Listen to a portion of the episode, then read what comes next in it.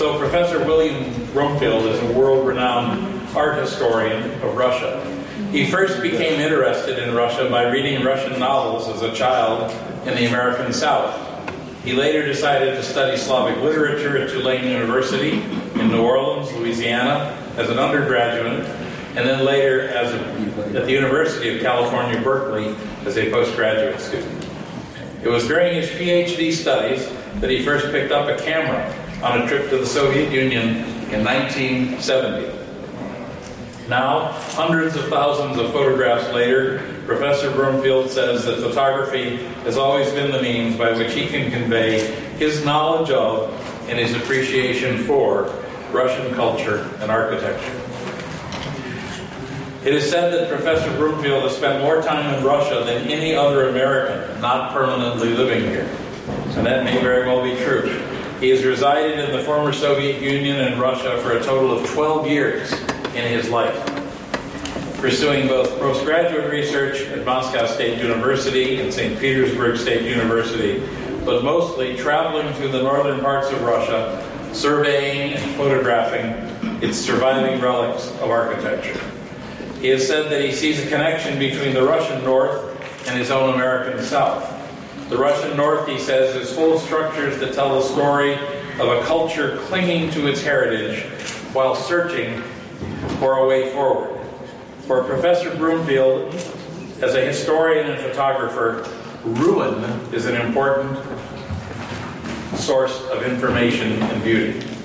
Professor Brumfield is a strong advocate for the preservation of Russian architecture. He's received the Likhachov Foundation Prize in St. Petersburg in 2014 for outstanding contributions to the preservation of the historic and cultural heritage of Russia. He was also selected, elected to the State Russian Academy of Architecture and Construction Sciences and is an honorary member of the Russian Academy of the Arts.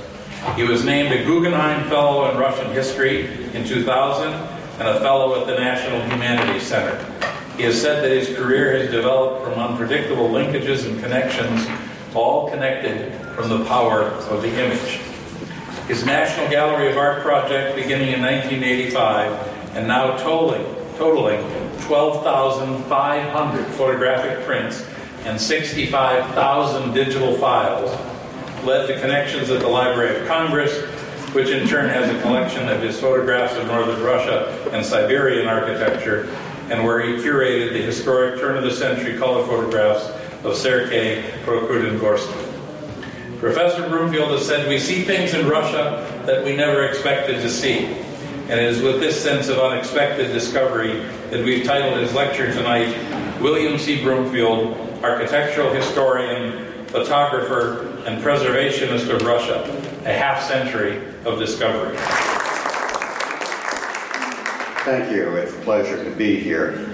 Uh, is there, uh, everyone have a seat? Uh, because we can, I think, is anything left here? Do we want to move around? Be happy to accommodate you there we can. All right. Um, Mr. Ambassador, distinguished guest, uh, it is a pleasure to be back at Spaso House, a house that I know so well, a house of so many pleasant memories. I was first time in this space for Thanksgiving dinner, November 1971. So almost 46 years ago. Ambassador then was Jacob B. Uh, I have worked in one way or another. I've been acquainted with nine ambassadors.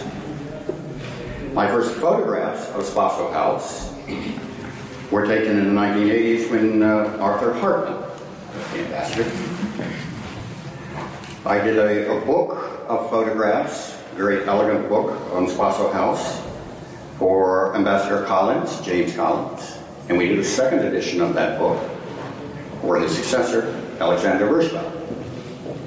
We did a third edition of that book for Alexander, oh, for, excuse me, William Burns. Um, and during the uh, period of ambassadorship of John Beyrle and Joshua Green, I was a frequent guest in this house.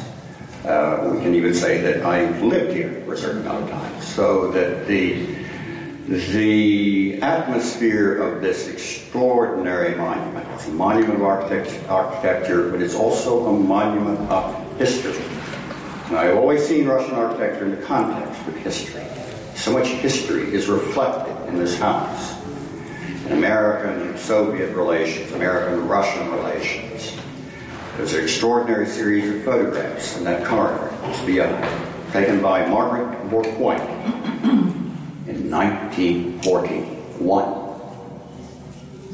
Uh, when feverish discussions were underway, Lend Lease helping the Soviet Union stand against the terrifying force of Nazi Germany. There was a stained glass window that was blown out by a bomb that fell not far from here. This was all in that terrible fall of 1941. This house is a witness to some of the most important moments in 20th century history. I was particularly pleased in our uh, first editions of the Spaso House book to include the reminiscences of the young George Kennan. He was a junior officer in the embassy here uh, when it, in the middle 1930s. Uh, if you have access to the Spaso House book, and it is now in a number of American university libraries, I think you'll find those memoirs fascinating to read and done with the sort of wry humor that Kennan was capable of. So the Spaso House is for me a locus of memory, a reflection of history, and also of the time they created. It belonged to a wealthy Siberian merchant, Vtorov, who established a number of large department stores in Siberia. One of them is uh, still standing in Tomsk, all of its glory. I wrote about these in connection with my monograph on the steel modern, uh, Russian modernism at the turn of the 20th century. Vtorov moved to Siberia, uh, to Moscow from Siberia, and lived briefly in this house. It's built by two distinguished Moscow architects beginning in the 20th century. Uh, his life ended tragically. Uh, he was uh, killed by a young deranged person in 1918. There was no political motive behind it, apparently. Um, and then the house went through a very strange fate uh, until it was given to the Americans, and what a fortunate choice it was that this house became the residence of the uh, ambassador of the United States to the Soviet Union and now the Russian Federation. So my talk today is about memory, about the way that it determines so much in our present and even our future. As William Faulkner wrote, the past is never dead. It is not even past. From his 1951 novel, Requiem for a Nun. Now, I begin here by showing you a map that gives an idea of the range of my work. Of the site Temples.ru, which is dedicated to documenting Russian churches. They have about 1,500 of my photographs. Uh, they work very carefully and rather slowly, but it's been a pleasure to, to um, co- collaborate with them. And they created this map with little flags there that indicate all of the places that I've been. Well, if my entire collection were posted on this site, you wouldn't be able to see the boundaries of the Russian Federation. It would be all flags, except for some of the far northern places. But this gives you at least some idea from Vladivostok to the Kola Peninsula in the northwest. Um, and uh, one might ask, why? Why this extraordinary odyssey? And it's not easy. It has never been easy. But it has always been an adventure. I've never regretted any of it.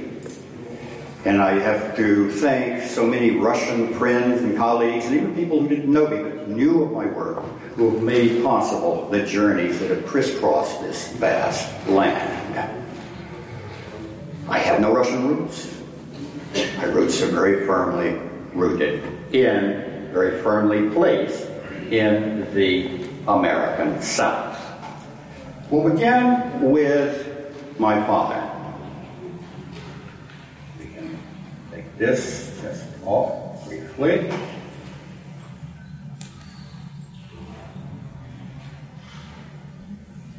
My father, let me repeat, my father was born in 1895. My father was born in 1895. Together, he and I span three centuries. He died at the age of 79 in January of 1975. I was at that time an assistant professor at Harvard University. He was somewhat. Uh, well, let's talk a little bit about his service, and then we'll uh, deal a little bit more with who he was and what he meant to me. There you see um, a family portrait. How many children are there there? One, two, three. There's the father. The family dog is dealing with some pesky blood, blood-sucking creatures. Um, his, uh, so the head is turned. So we have my father on the far right, who's already eight years old, 1903. One, two, three, four, five, six, and holding the seventh. There would be an eighth child after that. The house is farmhouse in the southern part of Louisiana, north of Lake Pontchartrain, north of New Orleans.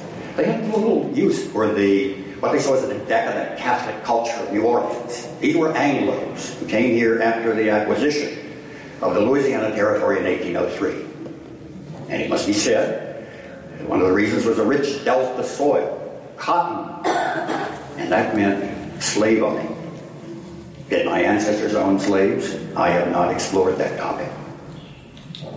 But it was a culture, by this time, the time of this photograph, of course, they were medium-sized farms deep in the southern provinces. You see the roof of the house shows, as architectural specialists tell us, African influence. Because of the moist, humid climate, heavy rainfalls, you have those projecting roofs. Say this is an African feature. It was brought in the 18th century.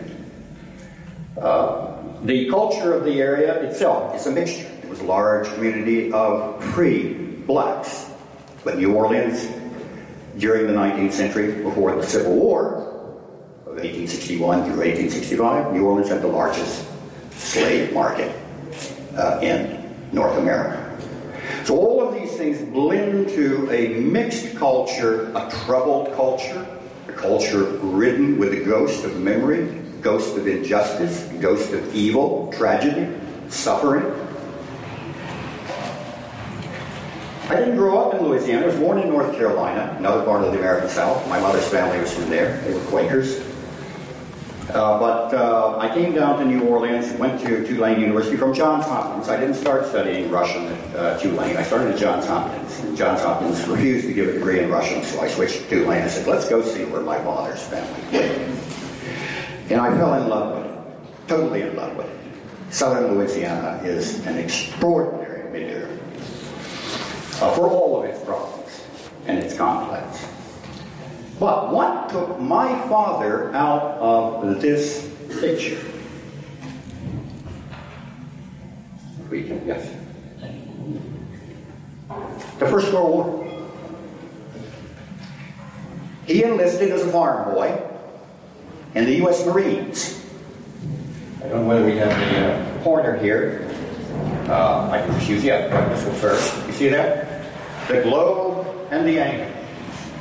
Is standing in a French studio, probably in Aix-les-Bains, which was a rest center, a, a rear center for American troops in France. We didn't have an army when we went declared war on Germany in 1917. We had no army. We had to create and we did. But to stiffen those army divisions, they put Marine brigades in the first division, particularly in the second Army Division. My father was in the Marine Brigade the fighting spirit of the U.S. Marines.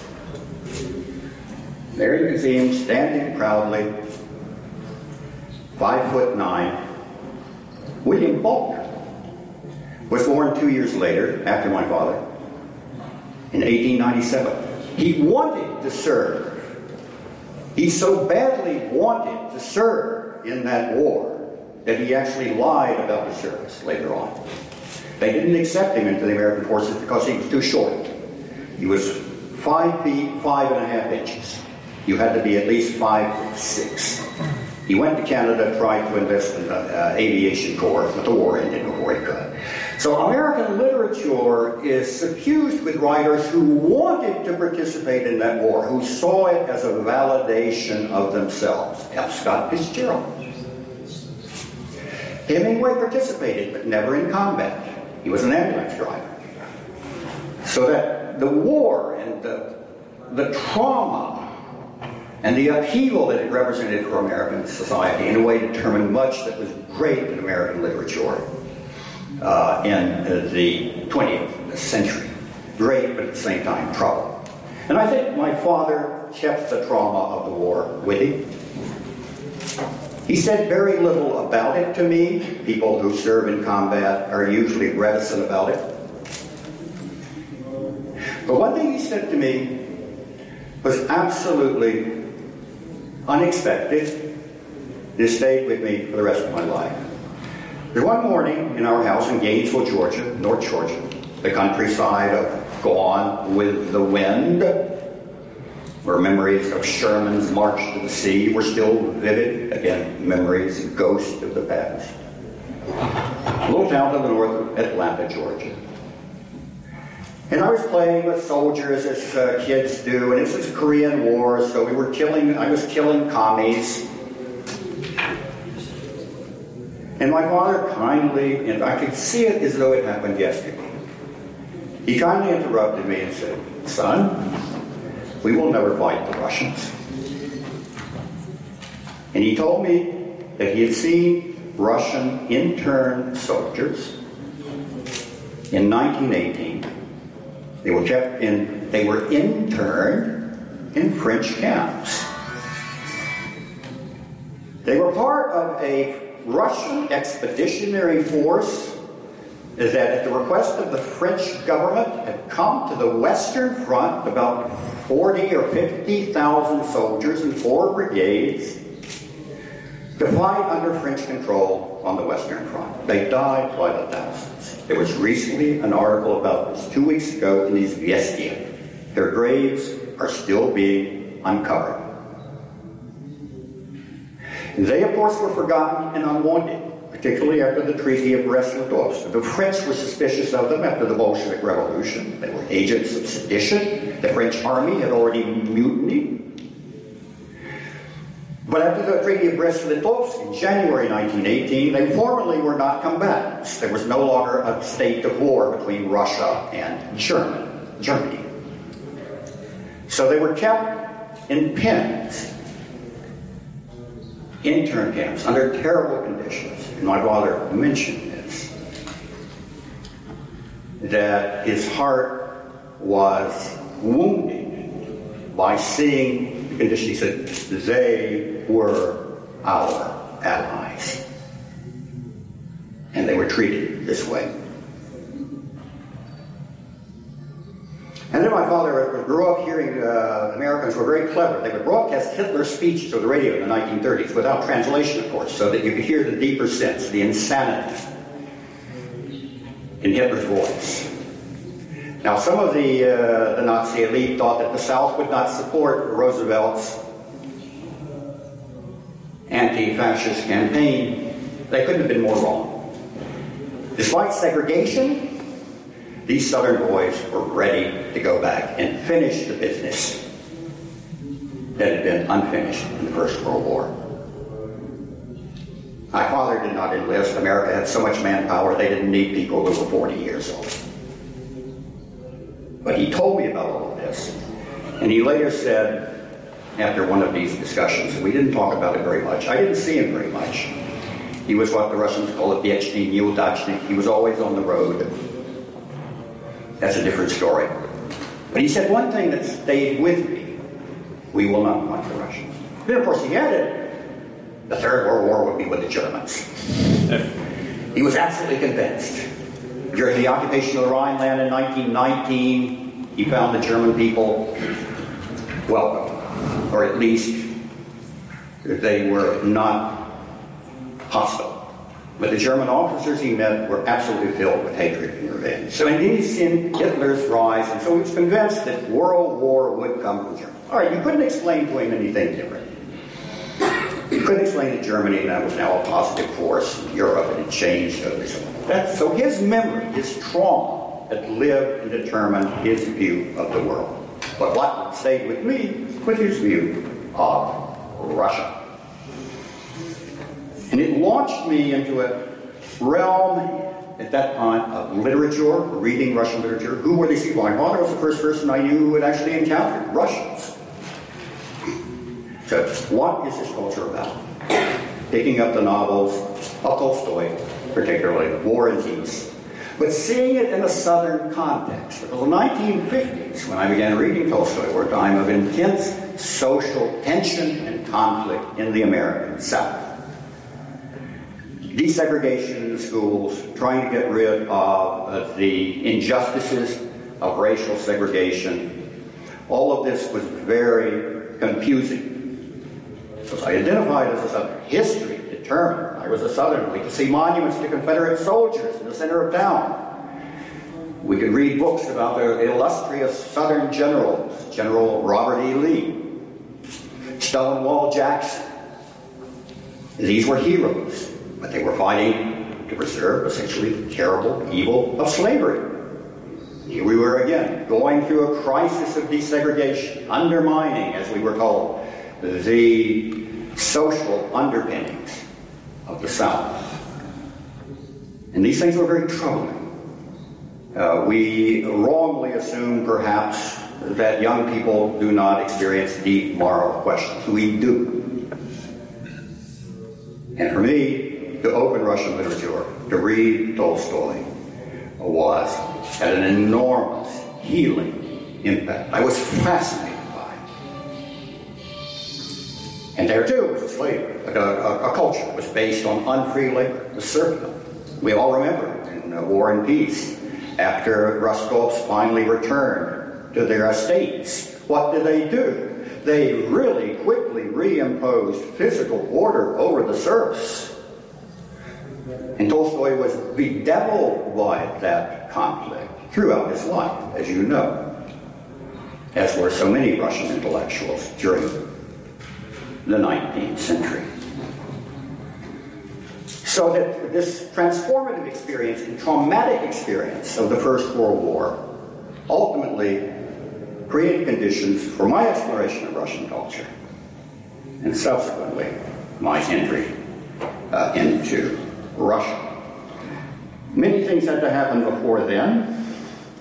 Uh, I finished my uh, undergraduate education at Tulane and went out to graduate school at University of California, Berkeley, at a Woodrow Wilson Fellowship. Uh, and uh, I am so grateful that I went to Berkeley. It was a wonderful time to be here, the late 1960s, early 1970s.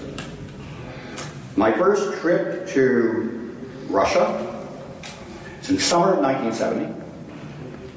It's part of the teachers' exchange. At that time, everything was done by formal exchanges.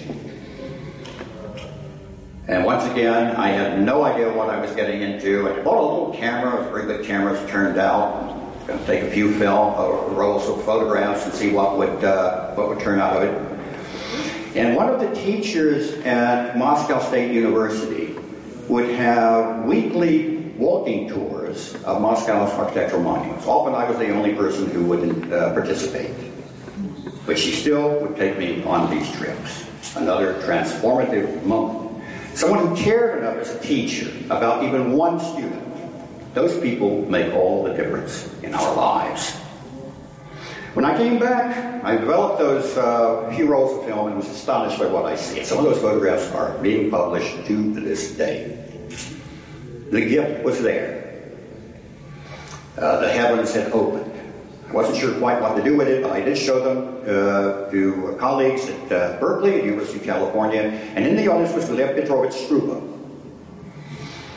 a leading figure in Russian immigrant life, as many of you may know, and the son of one of the most famous Russian politicians, Pyotr Struve. Uh, he was a, a determined foe of the Soviet Union, of uh, communist principles. He was very much disturbed by what was happening in Berkeley in the late 1960s.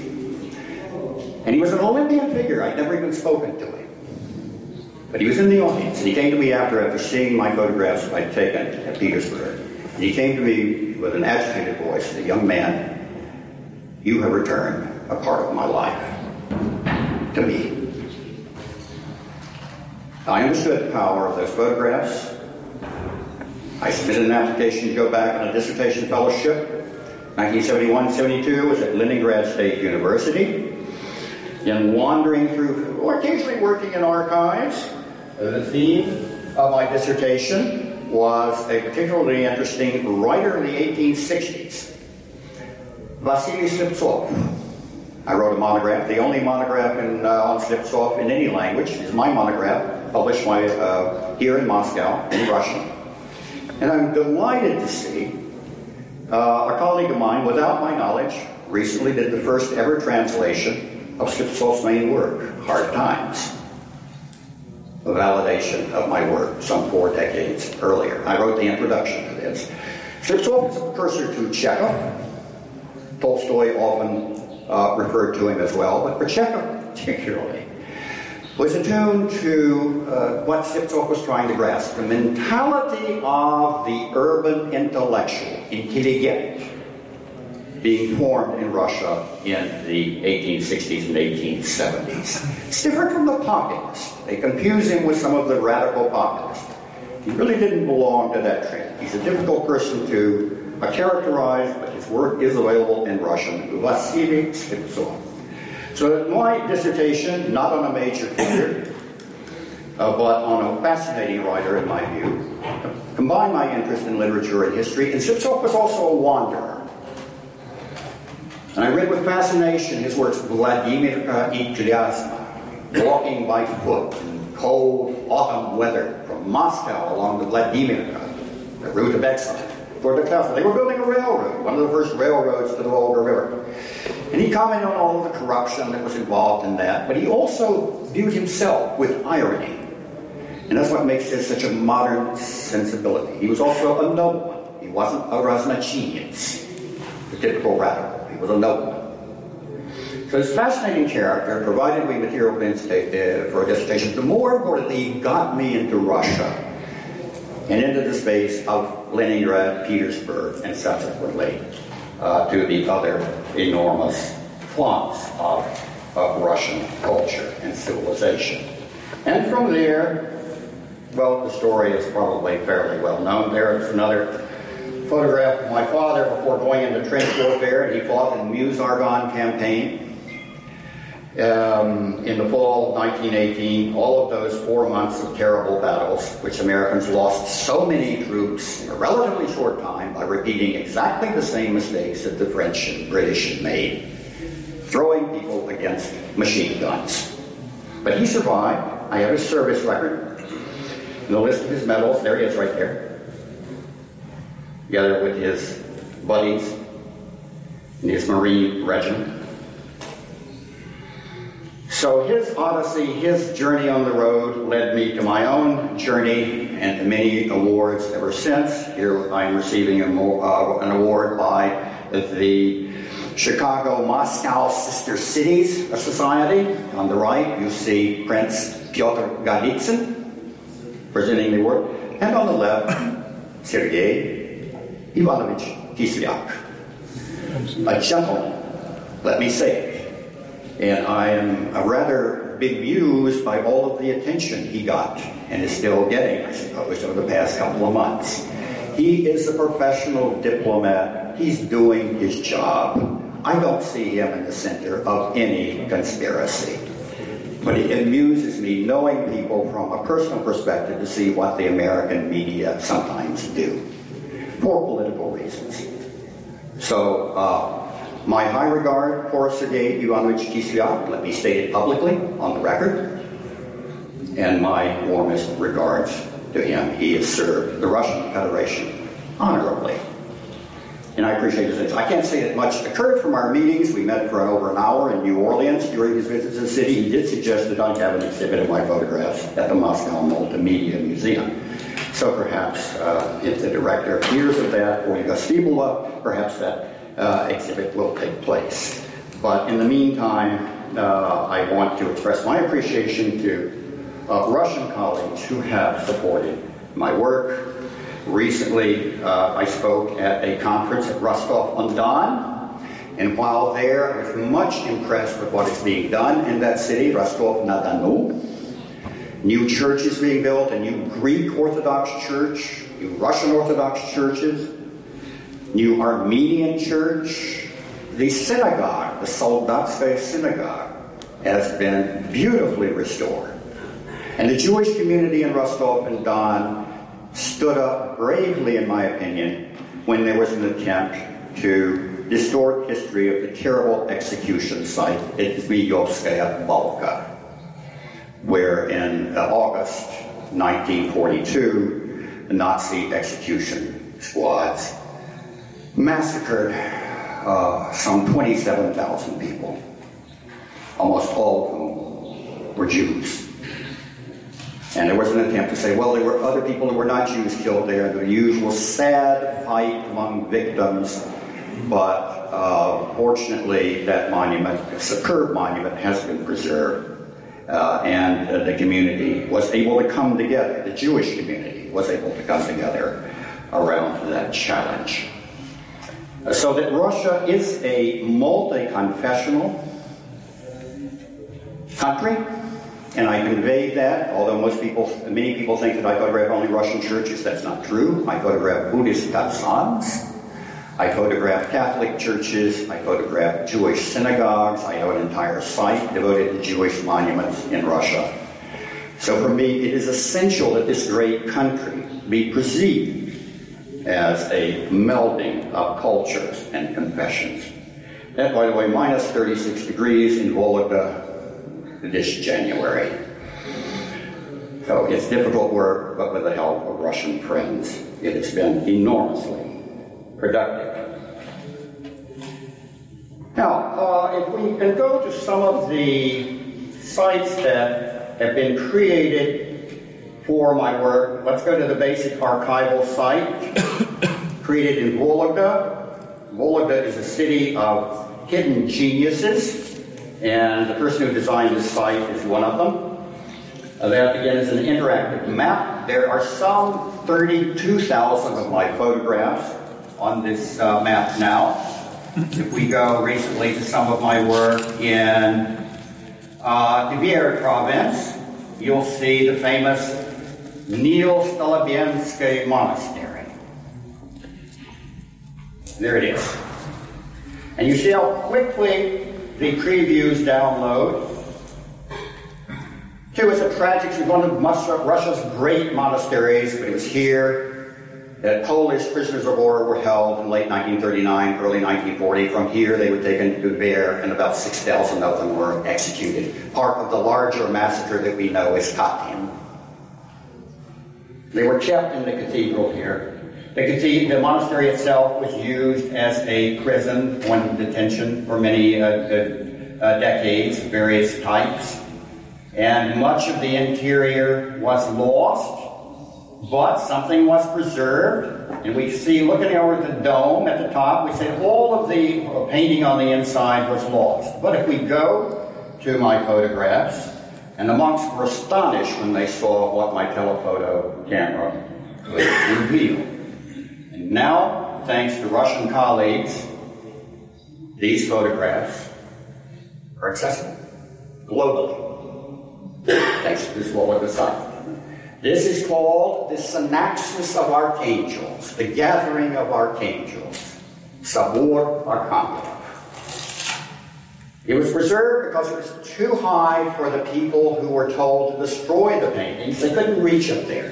They destroyed some of them. They probably shot at them the stucco came off, but some of the paintings were preserved. And they are still accessible through the technology of photography. We go to some of the details. Again, that you don't see when you're standing in this space. Extraordinary art. Archangel Gabriel.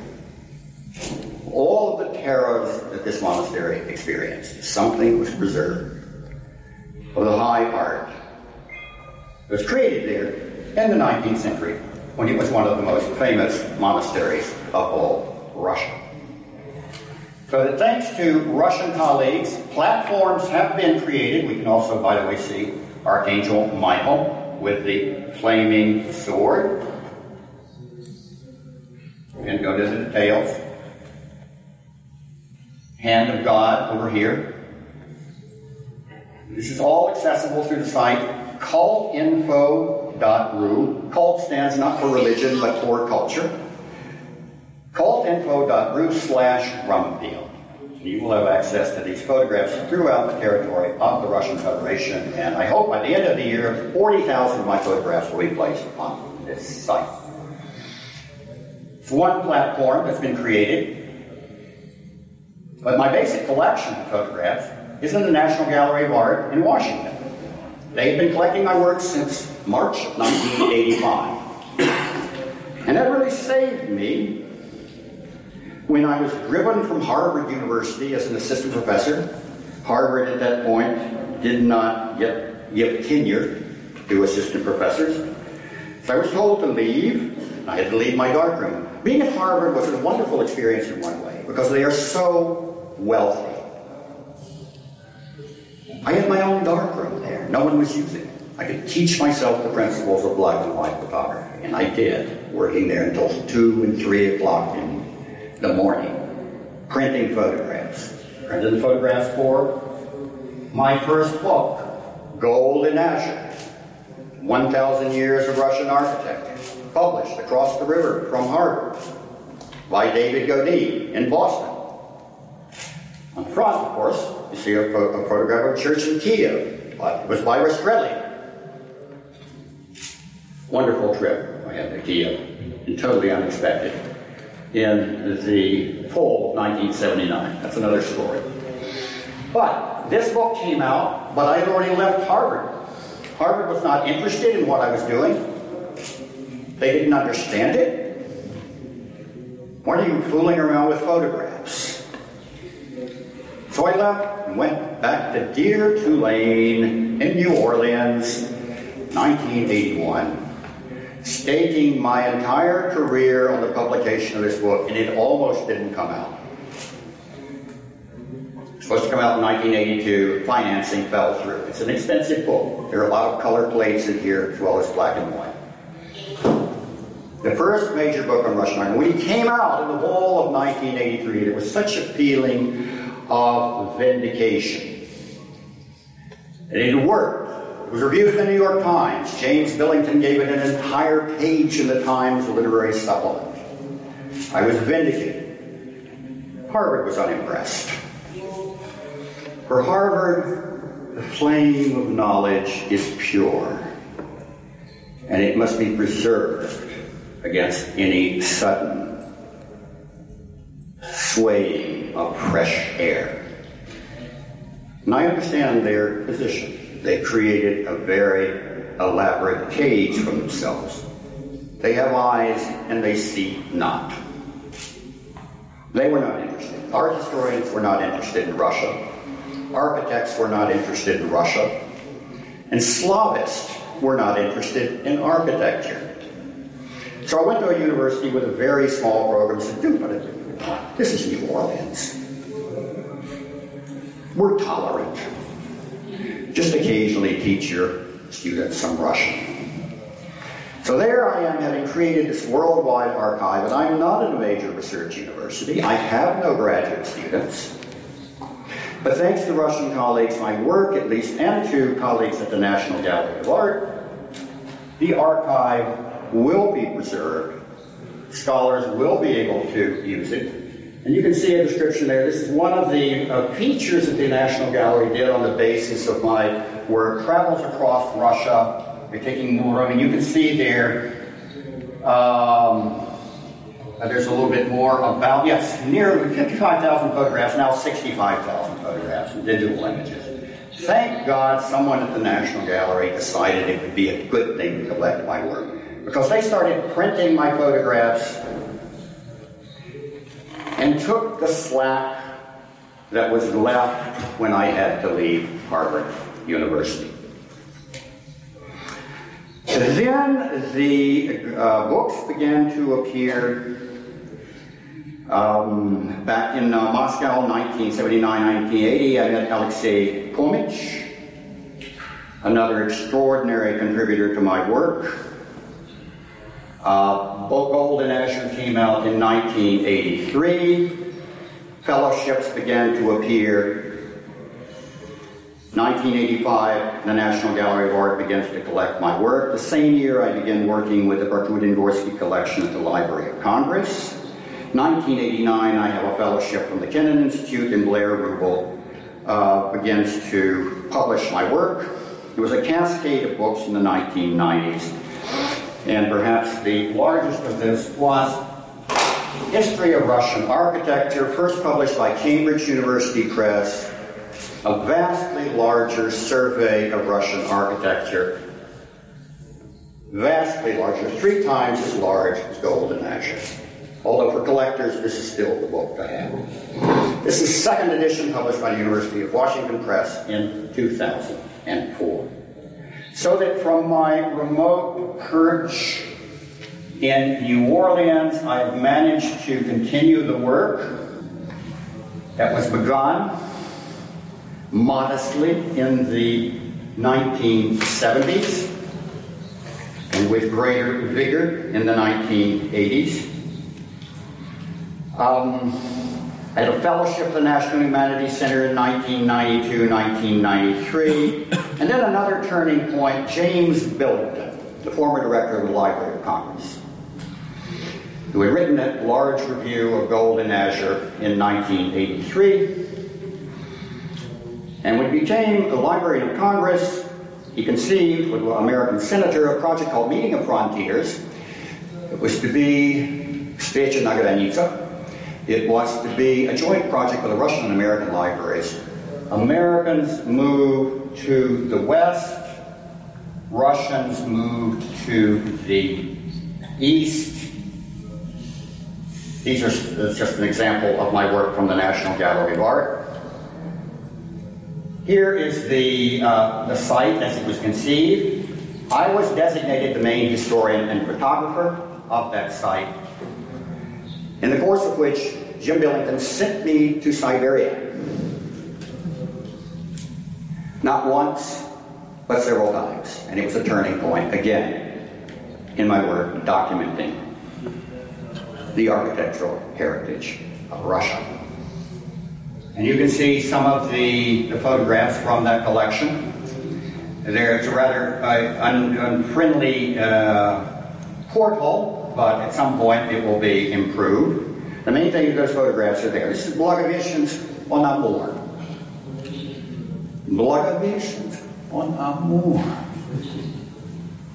What American would go there?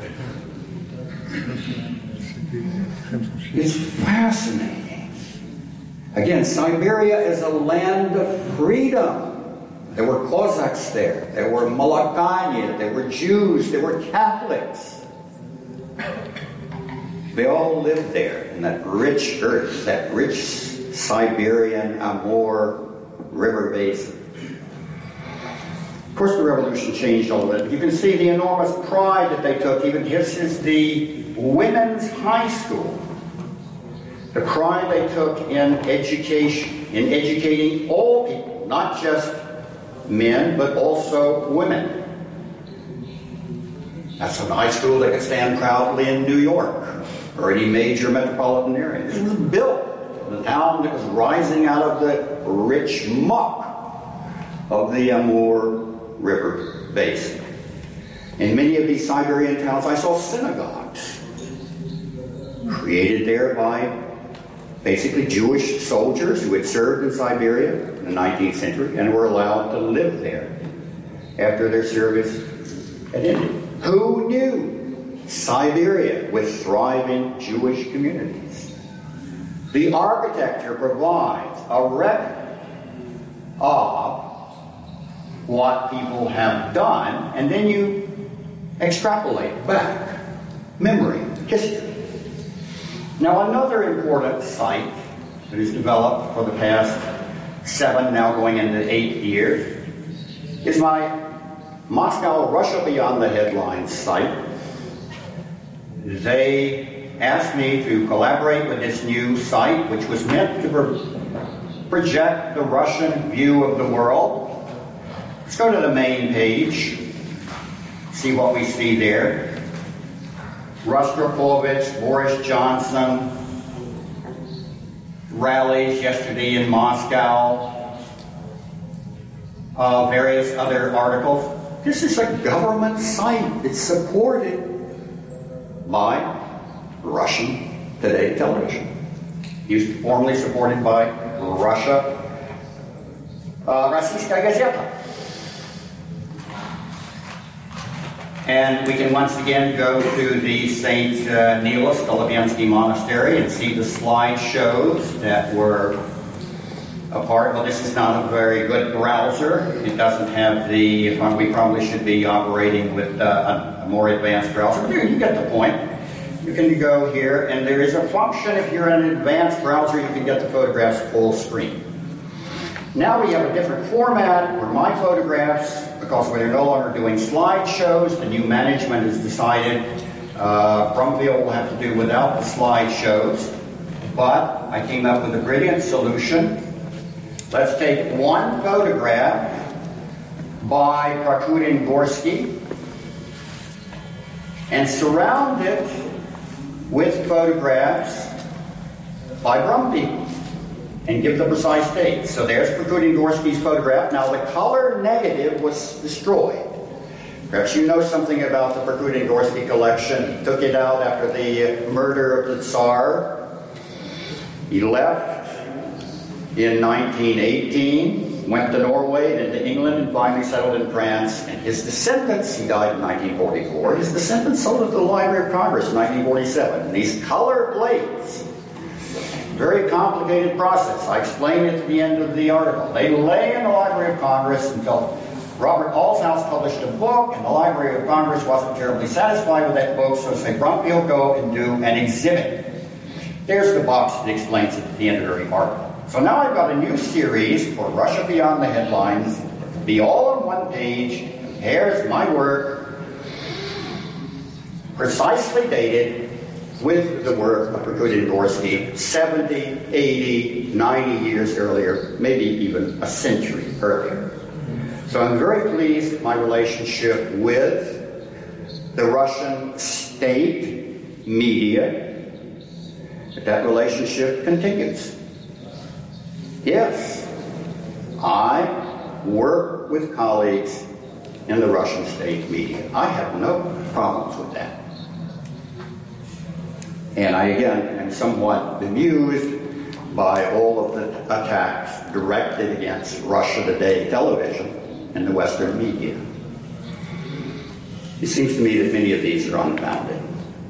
But if you wish to accuse me of undermining Western democracy by presenting photographs of Russia's architectural heritage, I'm your target. I think there's so many ways that we can avoid political rhetoric still work together. So many ways in which history allows us to reconnect history, heritage, memory. Now I'm working with a new program called The Roads of Russia, representatives of which are here today, and we will create yet another platform for the work that I have done almost five decades as a photographer uh, in Russia. Uh, it is a project as I approach, I'm now 72 years old. Thank God I'm still capable of field work. I still have much territory to cover in Matushka, Russia. And with the help of Russian colleagues, new platforms, New delivery systems will be created. But I'd like to reaffirm the point that I made at the very beginning. It was the genius of the American South, with its ghosts and guilt, its moral complexities, and its social conflict, its tragedies, and its great writers, Faulkner, Flannery O'Connor, Tennessee Williams. It was the genius of the American South that propelled me into the space of Russia, and that shaped my understanding of it. Thank you very much. I present to you my uh, most recent American book. Thank you. About my work at Gandhi.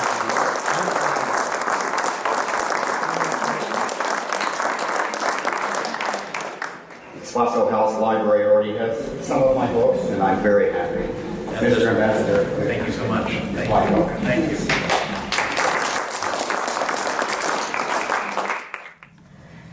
Hello. I don't want, I don't have questions. I just want to say huge thank you for you. Uh, I'm Russian Jew and 17 years and U.S. citizen, but my kids is study here in Moscow, and I'm so proud for the job you've done because uh, right now we have a very good bridge to show how the kids would be capable to see what the Russia is by the American eyes. It will definitely show that we don't have a stone in between countries. We don't have a stone in between hearts. And I just want to say thank you. We have a future.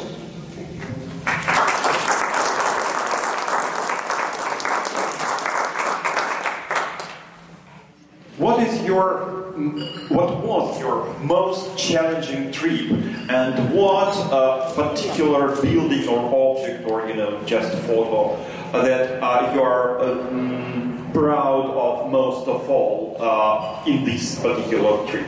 Thank you so much.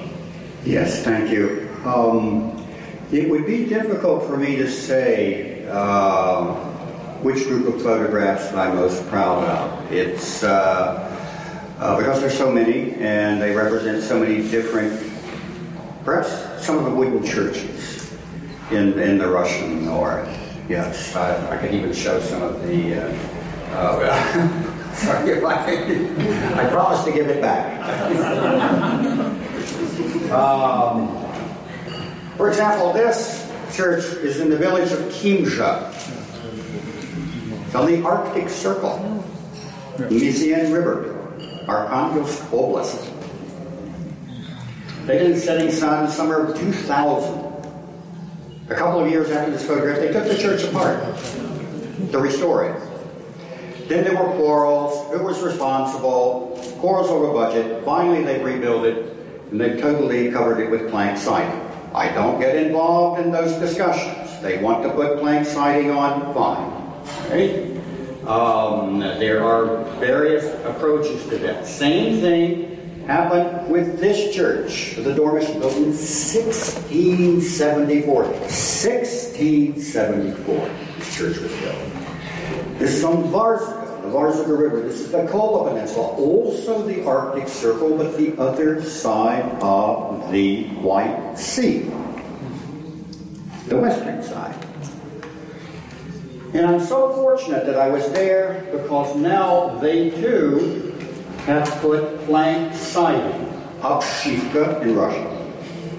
So that all of the splendid details of the construction are now hidden. I don't say that that's bad. If they want to put plank siding on, they did in the 19th century. They want to do this. But I'm so fortunate that I saw this extraordinary structure and construction before it was covered, as it is now.